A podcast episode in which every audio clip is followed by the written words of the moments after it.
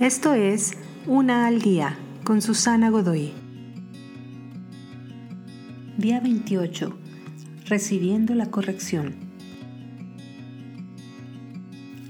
Los señalamientos en el camino usualmente son de gran ayuda.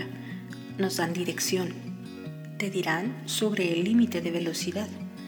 Te alertan sobre las áreas en las que debes manejar con más precaución la señal, que probablemente es la que menos queremos ver, es la que dice, no entre, sentido contrario.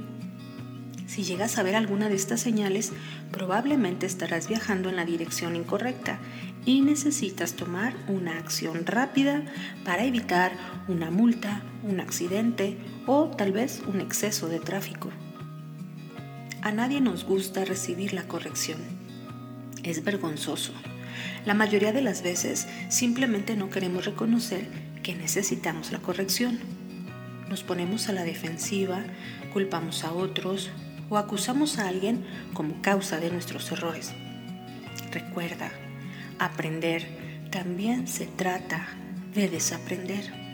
Y lo más probable es que nuestro camino hacia lo que es importante incluya algunos baches, vueltas equivocadas, caminos en sentido contrario.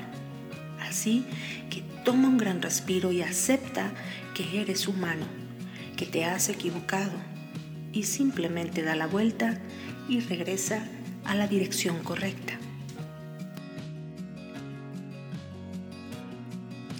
Te invito a seguirme en mis redes sociales Facebook, Instagram y YouTube.